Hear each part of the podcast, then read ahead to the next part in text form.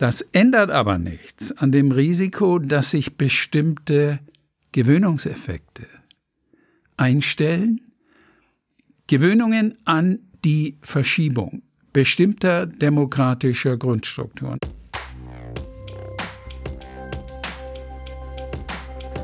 Menschenwürde, Menschenleben. Ein Podcast über die Einordnung von Grundrechten in Zeiten der Krise.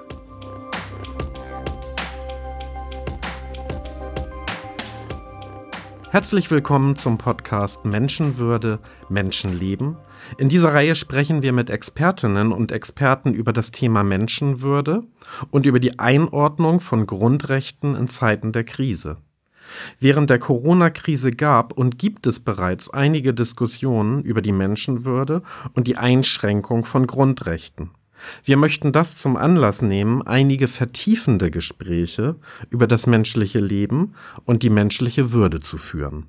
Mein Name ist Sascha Surke von der Zeitstiftung.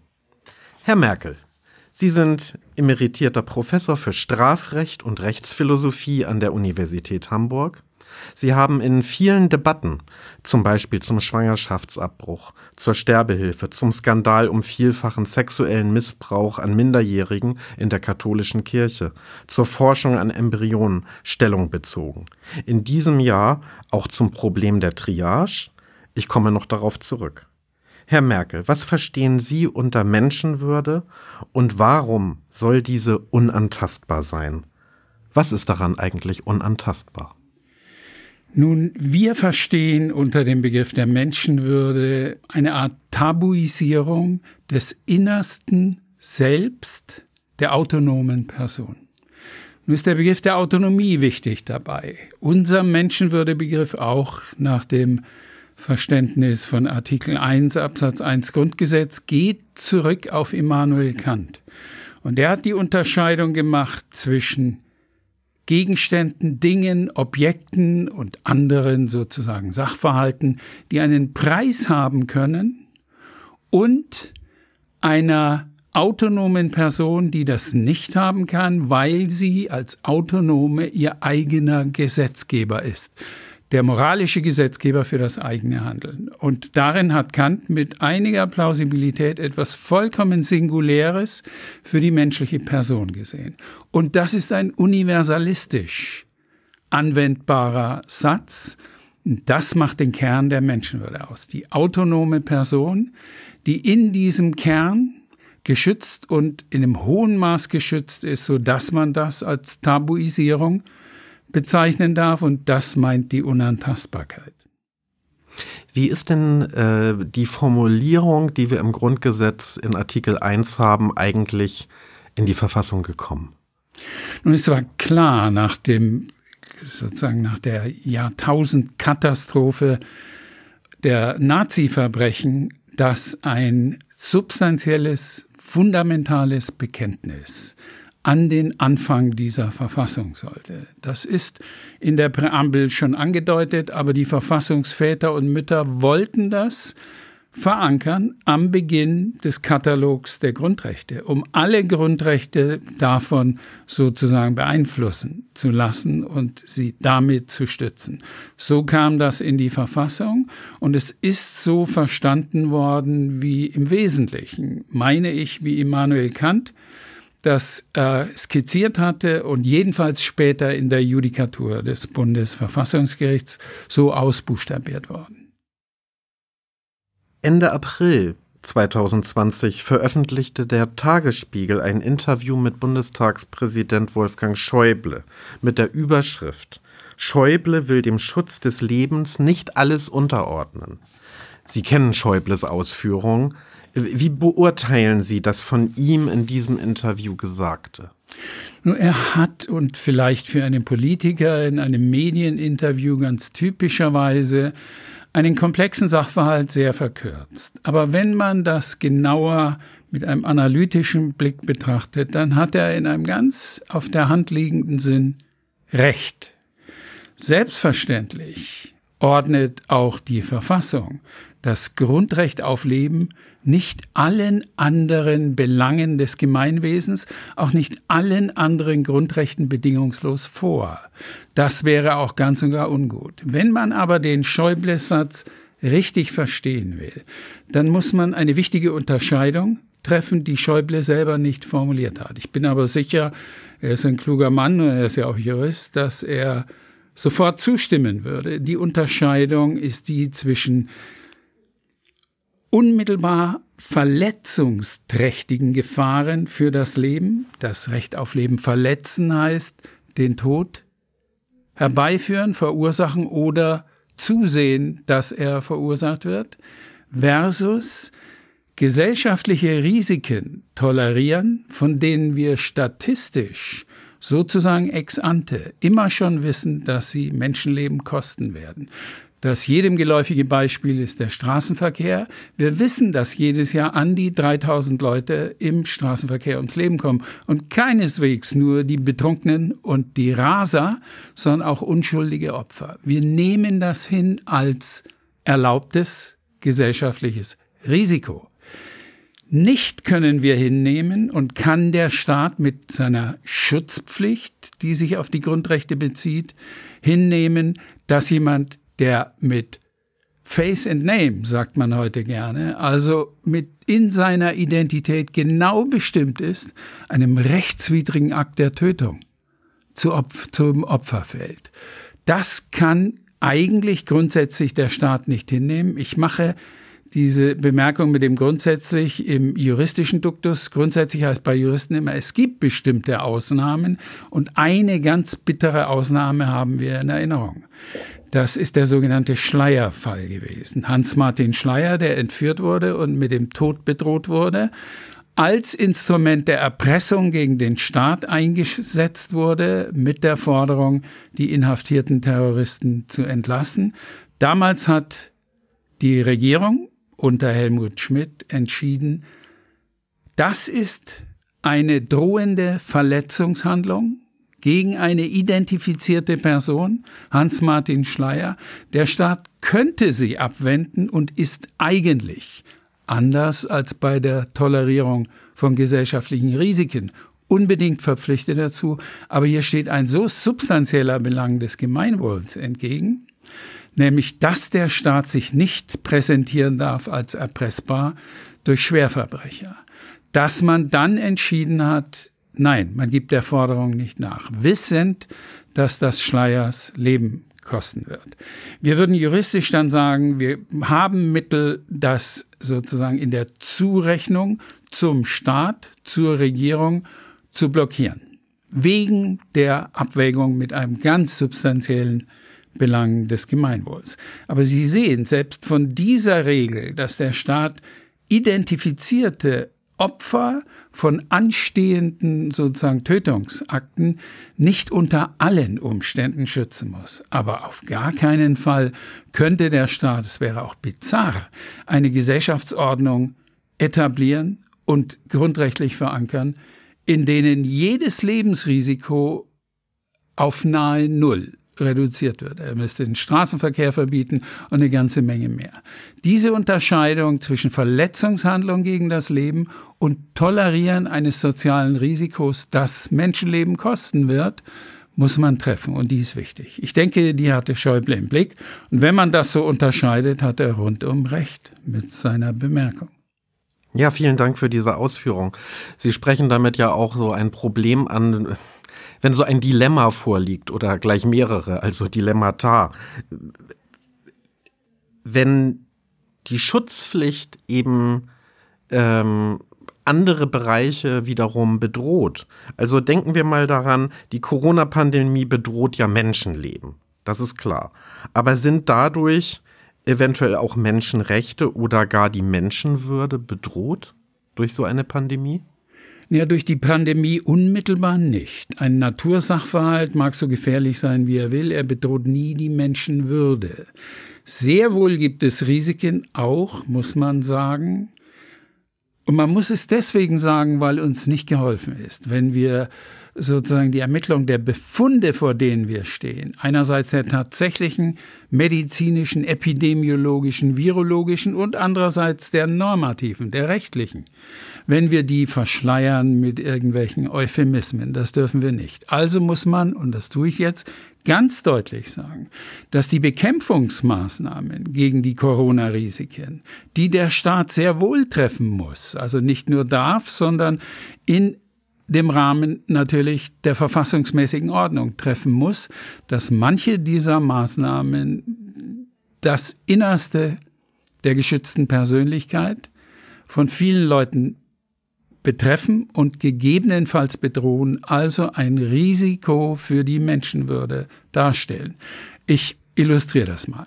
Wir haben zwei, so kann man das erstmal vorweg formulieren, grundsätzliche Typen von Menschenwürdeverletzungen die nicht erlaubt sind. Der erste Typus ist die Instrumentalisierung eines anderen, etwa für staatliche Zwecke. Und zwar die ausschließliche Instrumentalisierung, also das Mobilisieren eines anderen Menschen und Instrumentalisieren ausschließlich zu Zwecken, die nicht seine sind. Das ist verboten. Das hat auch Immanuel Kant schon formuliert. Und der zweite Typus sind zu tiefe, zu massive Eingriffe in die Sphäre der geschützten autonomen Person, wo die Person nicht etwa instrumentalisiert wird, wo aber der Eingriff so gravierend ist, dass wir die Menschenwürde als verletzt ansehen. Das Musterbeispiel wäre, jemanden zu foltern, ohne damit irgendeinen anderen Zweck zu verfolgen, als ihn zu quälen. Sowas kommt ja vor. Folter wird ja nicht nur eingesetzt, um den anderen zu instrumentalisieren für irgendwelche Aussagen oder Bekenntnisse, sondern als Bestrafungsfolter. Das ist der absolute Fall der Menschenwürdeverletzung. Ein so massives Eingreifen in den innersten Kern der geschützten Person. Und was ich jetzt im Blick habe, mit den Risiken der Bekämpfungsmaßnahmen, die an diese Sphäre heranrücken, ist jedenfalls im April, im Frühjahr gewesen die radikale Isolierung der Kontaktbedürftigen, vor allem alten Menschen in äh, Pflegeheimen, in äh, anderen Einrichtungen. Man hatte natürlich Angst, dass man vor allem diese Personengruppe, die sogenannte Risikogruppe, einem zu hohen Risiko ausliefert, wenn man das nicht tut. Man hat mit allerlei noch sozusagen panischen Anflügen im Hintergrund und hohen Unsicherheiten in der Einschätzung der Gefahr in einem gewissen Maße überreagiert. Das hat zu schweren Folgen geführt nicht nur, dass die Leute, die alten Leute dann irgendwie einsam waren und sich schlecht gefühlt haben. Das steigert das Todesrisiko für solche Menschen, wenn sie schwer depressiv werden. Wir haben das Phänomen inzwischen in Studien beobachtet, die Zunahme von depressiven Erkrankungen durch sozusagen radikal isolierte Personengruppen. Und manche dieser alten Leute, die etwa nicht mehr vollständig kompetent sind, bei einem beginnenden Demenzprozess etwa sind angewiesen gewesen auf die unmittelbaren Kontakte, auch oft auch auf die sozusagen körperlichen Kontakte der Berührung. Das war ein schweres Dilemma. Den Staat einfach dafür zu tadeln, dass er das zunächst mal angeordnet hat, ist zu simpel. Aber man darf ihm auch nicht schenken, dass man das Risiko deutlich benennt, das für die Würde dieser Personengruppe damit sozusagen manifestiert wurde. Ja, diese Abwägungsentscheidungen, die man da immer treffen muss, äh, stellen ja oft ein Dilemma dar. Also absurd wird es dann meiner Ansicht nach natürlich, wenn die Gegner der Corona-Maßnahmen äh, im Namen für mehr Demokratie und Menschenwürde gegen die Corona-Maßnahmen demonstrieren und dabei auch noch Reichskriegsflaggen geschwenkt werden. Nun Aber die, ach so, ja, ja. Entschuldigung. Nun die Reichskriegsflaggen, die schieben wir mal beiseite. Ja. Ein Haufen von äh, suspekten, zwielichtigen Gestalten. Die Demonstrationen als Ganze möchte ich nicht verurteilen. Wir brauchen im Moment, gerade jetzt auch nach doch sieben, acht Monaten Erfahrung, mit der Krise, mit der Pandemie und mit den Bekämpfungsmaßnahmen ein waches Bewusstsein für die Risiken, auch für demokratische Grundstrukturen. Wir kommen sicher noch auf Einzelheiten genauer. Ich stimme Ihnen jetzt zunächst mal zu. Das, was da in diesen Demonstrationen sozusagen als pauschale Geste der Empörung genau darum ging wurde, es mir. Ja. ja, das war in vieler Hinsicht abwegig. Abwegig ist auch, und das sage ich ganz deutlich, weil ich nachher schon auch mich äh, kritischer äußern will zu manchen dieser Bekämpfungsmaßnahmen. Abwegig ist auch die Vermutung, dass es einen dunklen Staat im Hintergrund der Regierung gibt. Also noch mächtigere Leute, vielleicht Herr Gates oder die Regierung selber, Angela Merkel und ihre Leute, die eigentlich die Gelegenheit benutzen wollen, demokratische Strukturen abzubauen, um auch für die Zukunft sozusagen härter durchregieren zu können. Das halte ich für vollkommen verfehlt, diese Befürchtung. Das ändert aber nichts an dem Risiko, dass sich bestimmte Gewöhnungseffekte einstellen, Gewöhnungen an die Verschiebung bestimmter demokratischer Grundstrukturen. Und was ich dabei im Blick habe, was wir vielleicht gleich noch etwas genauer berühren können, ist die Verschiebung auf der sogenannten horizontalen Ebene der Gewaltenteilung. Legislative, Exekutive, Judikative. Die Judikative hat sich in den letzten Monaten, finde ich, wunderbar geschlagen als unabhängige rechtsstaatliche Institution. Die haben Dinge, die offensichtlich übers Ziel hinausgeschossen sind in diesen Verordnungen und Anordnungen der Regierung, Regierungen, der Landesregierungen, aber auch des Gesundheitsministeriums, ja reihenweise aufgehoben und trotzdem Augenmaß behalten dabei, was sehr wohl legitim ist, getrennt von dem, was übers Ziel hinausschoss. Aber wir müssen vorsichtig sein mit dem sich dran gewöhnen, dass bestimmte Dinge funktionieren. Lassen Sie mich immerhin andeuten, was ich meine. Wir haben Ende März eine Änderung des Infektionsschutzgesetzes erhalten. In Paragraph 5 wurde eingefügt oder neu formuliert, dass bei pandemischen Lagen von nationaler Tragweite diese und das jetzt geschehen darf. Vor allem, dass das Gesundheitsministerium Anordnungen und Verordnungen erlassen darf, die abweichen von parlamentarischen Gesetzen. Für Gesetze ist der Gesetzgeber zuständig, nicht der Gesundheitsminister. Jetzt wurde reingeschrieben, in einer solchen Notlage darf, weil die Exekutive schneller reagieren kann, das ist die Hintergrundannahme, wiewohl man daran gelegentlich zweifeln darf, als die Legislative. Im Parlament wird resoniert, gestritten und Kompromisse gemacht.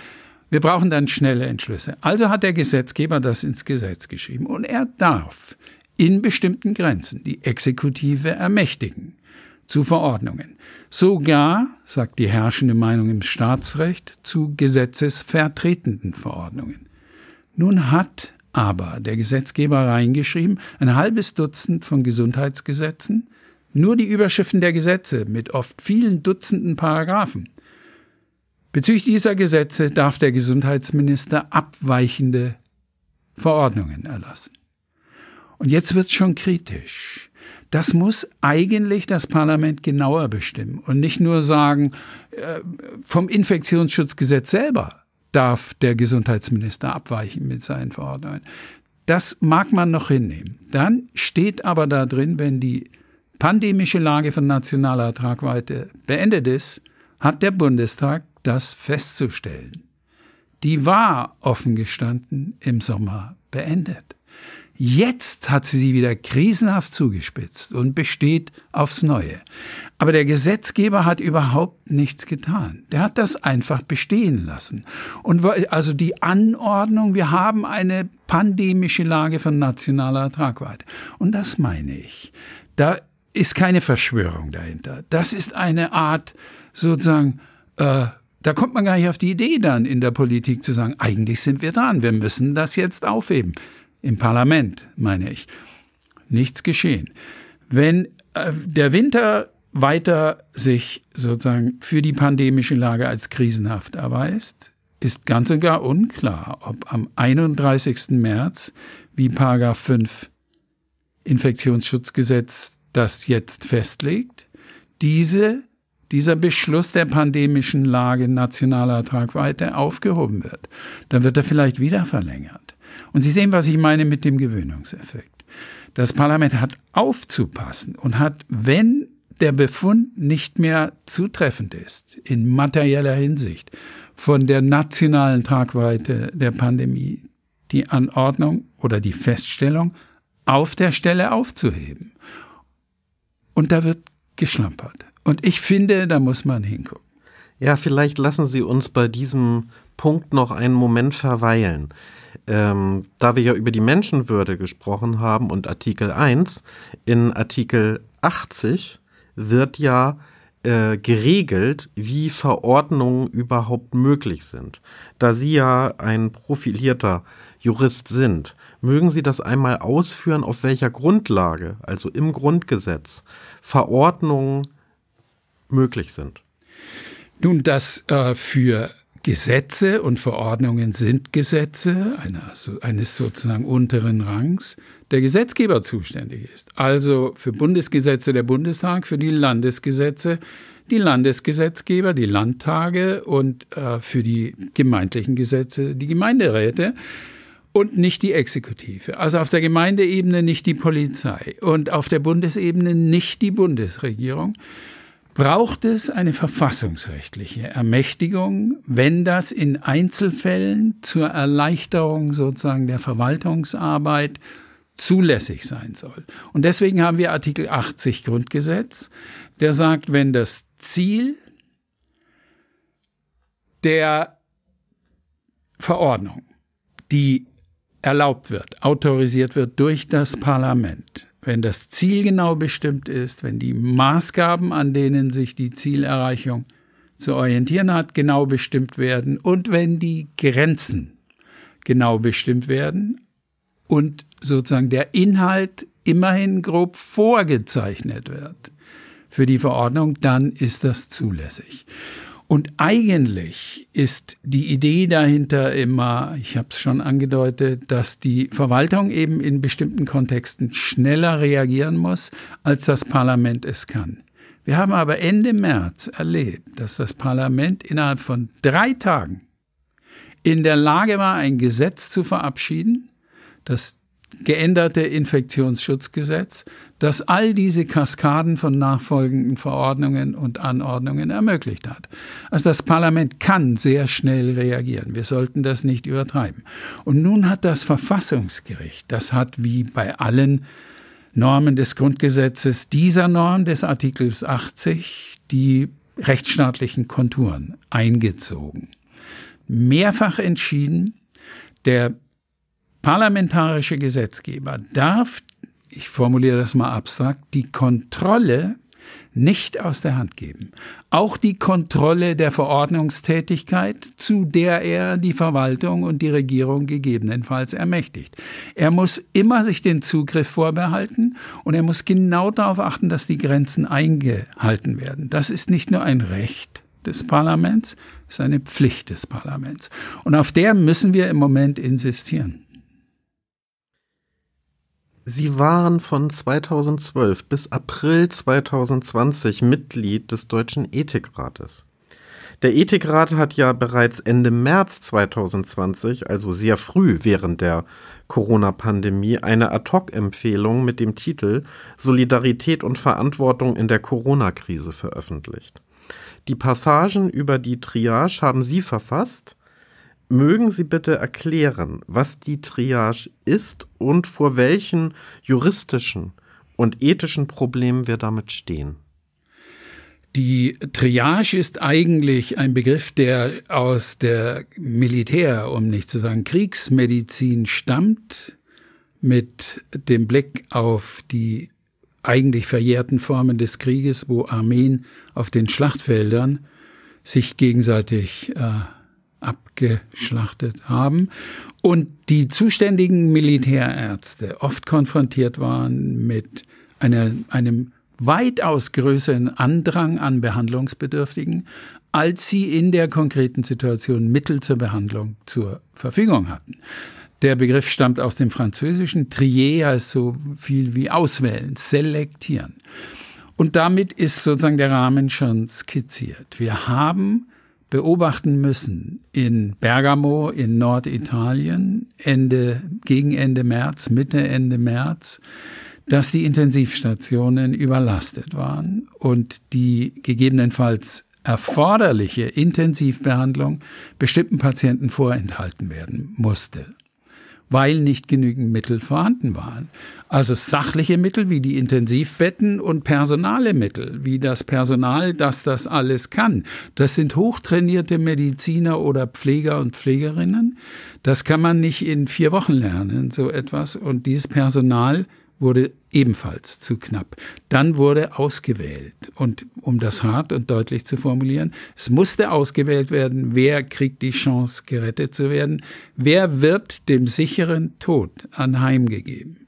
Davor hat man sich hier natürlich gefürchtet, mit Recht gefürchtet. Das ist die sozusagen klassische Situation der Triage. Man hat bestimmte Mittel in zu knapper Quantität zur Verfügung und viel zu viele Leute, die dieser Mittel bedürfen. Wir unterscheiden aber inzwischen sozusagen drei Formen von Triage. Das haben wir in der Ethikratsstellungnahme die Ex-ante-Triage genannt. Das kann man sich modellhaft schön veranschaulichen. Man hat noch ein Intensivbett mit Beatmungsmöglichkeit zur Verfügung. Es kommen aber drei Patienten und jeder muss beatmet werden. Wer kriegt jetzt das Bett und wird gerettet und wer wird dem Sterben anheimgegeben. Dann haben wir die zweite Form Ex post Triage genannt. Da ist die Entscheidung, wer ein Gerät kriegt, schon getroffen worden. Deswegen Ex post. Und nun kommt, es gibt keine Geräte mehr, die sind alle verteilt und nun kommt jemand rein in die Intensivstation, der beatmet werden muss, von dem die Ärzte sehen, der hat deutlich bessere Überlebenschancen als einer, der schon an einem solchen Gerät hängt. Nehmen wir an, ein 85-jähriger alter Mann wird beatmet mit relativ unsicheren Überlebenschancen. Jetzt kommt die 30-jährige Mutter von drei Kindern und muss dringend beatmet werden, sonst wird sie sterben darf der 85-Jährige abgehängt werden, damit man die 30-Jährige rettet. Und dann kann man sich eine dritte Form vorstellen und nicht nur vorstellen, die ist praktiziert worden in Frankreich, in Spanien, dass die, das Personal auf den Intensivstationen sich gesagt hat, jetzt haben wir noch ein Intensivbett. Jetzt kriegen wir diesen 85-jährigen Mann hier rein. Wir hängen ihn gar nicht an. Wir können uns an den fünf Fingern abzählen, dass spätestens morgen der nächste Jüngere oder die nächste Jüngere kommt, die bessere Überlebenschancen hat, dann hängen wir doch lieber die dann an und lassen den jetzt eingelieferten, wiewohl wir ihn gegenwärtig aktuell retten können, sterben.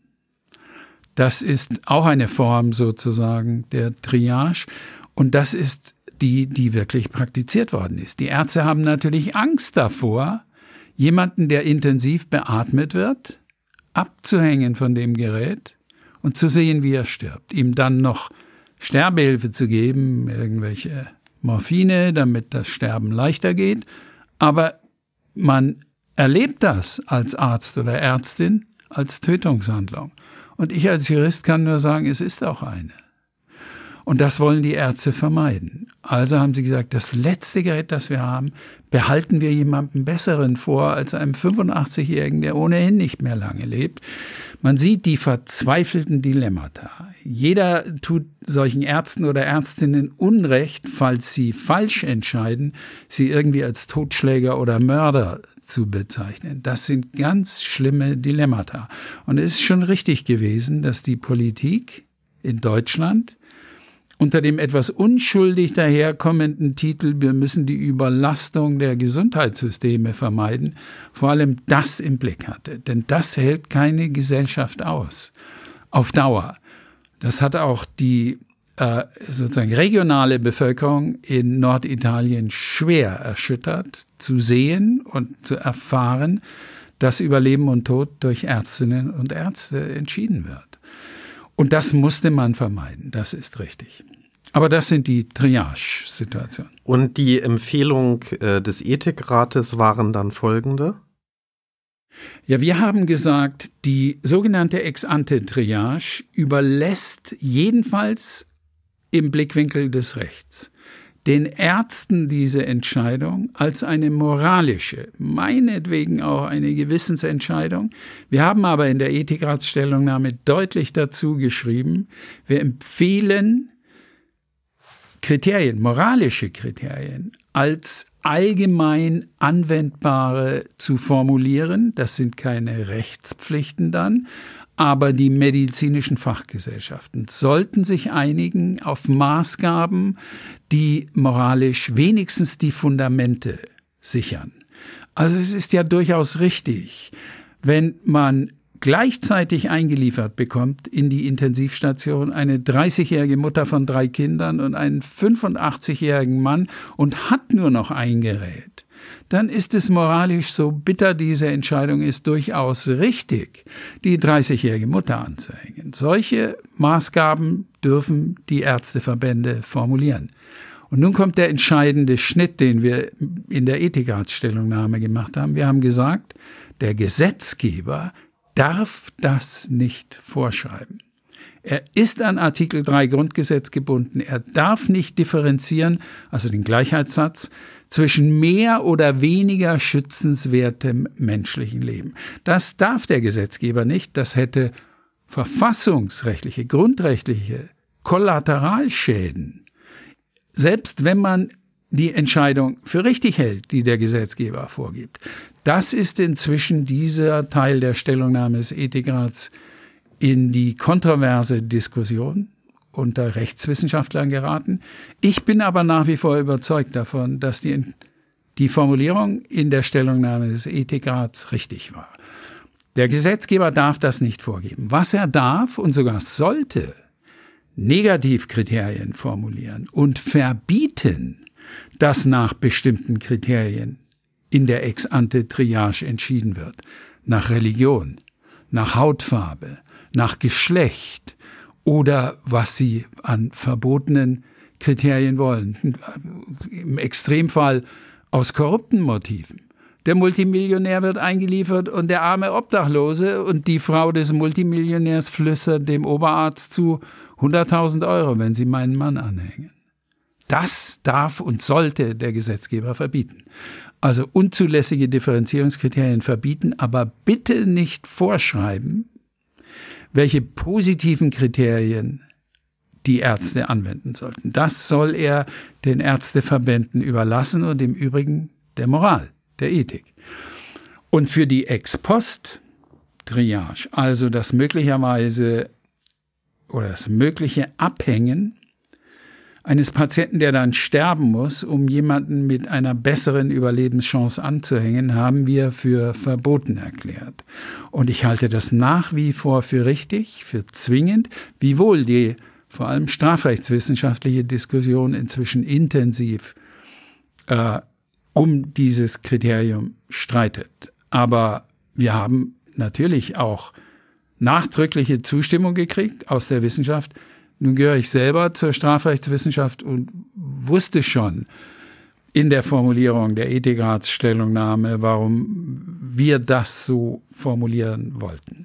Und die dritte Form, die zweite Ex-Post-Triage, ein vorhandenes Beatmungsgerät gar nicht zu vergeben an jemanden, der es dringend braucht, weil man weiß, morgen kriegen wir jemanden mit besseren Überlebenschancen, also lassen wir den jetzt sterben, das ist ebenfalls nicht erlaubt, ebenfalls rechtswidrig. Das mag alles bitter klingen, aber wir dürfen nicht hergehen und sagen, Triage-Situationen sind absolut exzeptionelle Notstandslagen und da darf der Staat mit den Grundrechten auch mal etwas großzügiger verfahren und differenzieren, was die Lebensschutzansprüche angeht, zwischen verschiedenen Personengruppen. Das meine ich, wenn ich sage, das hätte erhebliche Kollateralschäden an der ganzen Rechtsordnung. Ja, vielen Dank für diese ausführliche Schilderung. Ich denke, das ist sehr deutlich geworden und äh, kommt ja auch auf das alte Problem von na, töten oder sterben lassen. Auch das ist involviert. Es gibt natürlich Strafrechtler, die sagen, in Wahrheit ist das Abhängen des 85-Jährigen in meinem Modellfall nur ein Sterben lassen. Man unterlässt die weitere Behandlung. Das mag man sehen, wie man will, aber es gibt einen relevanten Unterschied zwischen dem Unterlassen ex ante, wir hängen ihn gar nicht an, und dem in Anführungszeichen Unterlassen der Weiterbehandlung, indem man ihn abhängt. Und der Unterschied liegt auf der Hand. Wenn er gar nicht angehängt wird, belässt man ihn in einem tödlichen Defektzustand. Man kann ihm nicht helfen, weil man nicht genügend Geräte hat. Hängt man ihn ab, versetzt man ihn aus einem intakten, organismischen Gesamtzustand, an dem ein technisches Gerät beteiligt ist. Das ist integriert in den Organismus, das Beatmungsgerät. Aus diesem intakten Zustand versetzt man ihn in einen tödlichen Defektzustand. Und das ist eine Tötungshandlung, ganz egal, ob man das als Unterlassen qualifiziert, was man machen kann und mag, oder ob man sagt, das ist ein aktives Tun, ihr hängt den ja nun aktiv ab. In beiden Fällen versetzt man ihn aus einem Zustand des sozusagen stabilen Gerettetseins in einen tödlichen Defektzustand. Das ist nicht legitimierbar, wenn es ausschließlich zugunsten einer anderen Person geschieht. Wenn der Patient, der beatmet wird, sich selber die Weiterbeatmung verbittet, dann Kraft seiner Autonomie kann er das verfügen. Und dann mag man über Tun oder Unterlassen streiten, das ist alles irrelevant. Das legitimierende Kriterium ist die autonome Entscheidung des Patienten. Aber jemand, der nicht sterben will, wenn der abgehängt wird, weil ein anderer überleben soll, ist das rechtswidrig. Vielen Dank. Zum Abschluss, Herr Merkel. Was ist für Sie persönlich der Kern der Menschenwürde? Für mich persönlich äh, ist der Kern der Menschenwürde das, was ich am Anfang mit der kantischen Idee der autonomen Person formuliert habe. Das ist sozusagen der sachliche Kern. Und der normative Kern, und das ist vielleicht für einen Juristen trivial zu sagen, ist der Begriff der Unantastbarkeit, der allerdings in vieler Hinsicht und für viele konkrete Konfliktsituationen ausbuchstabiert werden muss, was extrem schwierig sein kann und in vielen Urteilen des Bundesverfassungsgerichts inzwischen deutliche Konturen gekriegt hat. Wir haben, das darf ich vielleicht mit einem positiven Ton zum Schluss sagen, tatsächlich vielleicht das beste Verfassungsgericht der Welt, was nichts daran ändert, dass die auch falsche Entscheidungen gelegentlich machen in Karlsruhe. Aber die, der Artikel 1 Grundgesetz ist auf eine Weise konturiert worden von Entscheidungen des Bundesverfassungsgerichts, dass das sozusagen für mich der normativ zentrale Kern der Menschenwürde ist. Professor Merkel, vielen Dank für das Gespräch. Das war eine weitere Folge des Podcasts Menschenwürde Menschenleben der Zeitstiftung. Bitte abonnieren Sie uns und empfehlen Sie uns weiter. Unter www.zeit-stiftung.de finden Sie weitere Podcasts der Zeitstiftung.